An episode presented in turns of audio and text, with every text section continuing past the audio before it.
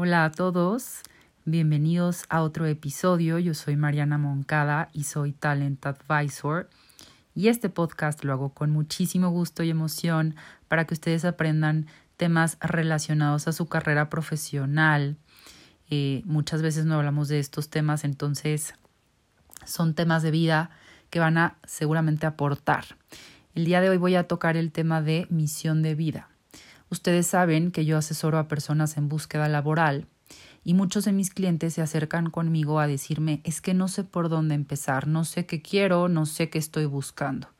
Y podemos ser recién egresados o podemos ser personas que ya tenemos este, varios años de experiencia eh, o ya son más adultos y se encuentran en este punto de su carrera en donde quieren cambiar de área o quieren empezar desde cero, pero no saben cómo.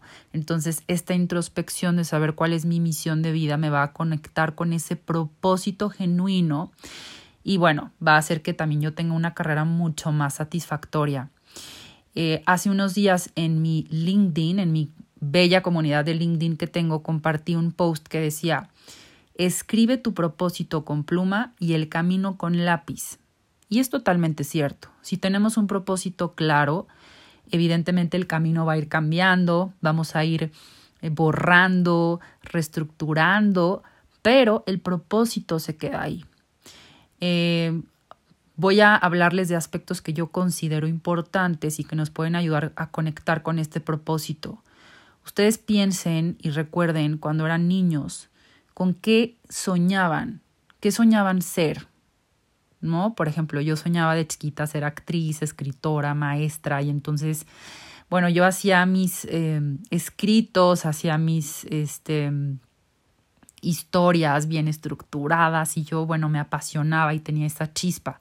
Inclusive les aseguro que ahorita que toqué el tema de cuando eran niños y, y qué soñaban ser, sienten y se conectan con esa energía. Literal, nuestra mente es tan poderosa que todos los recuerdos que tenemos pues lo relaciona con esa emoción y es como si la volviéramos a vivir.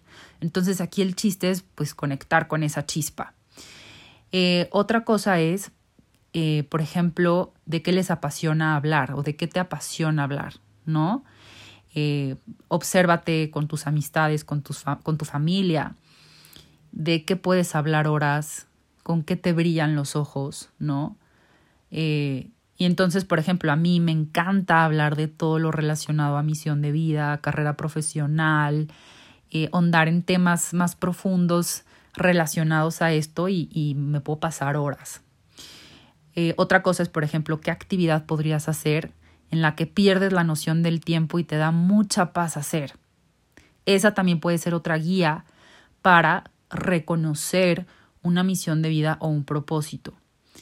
Eh, entonces, espero que estos tips les hayan ayudado y que hagan esta introspección para que tengan más claro hacia dónde quieren ir.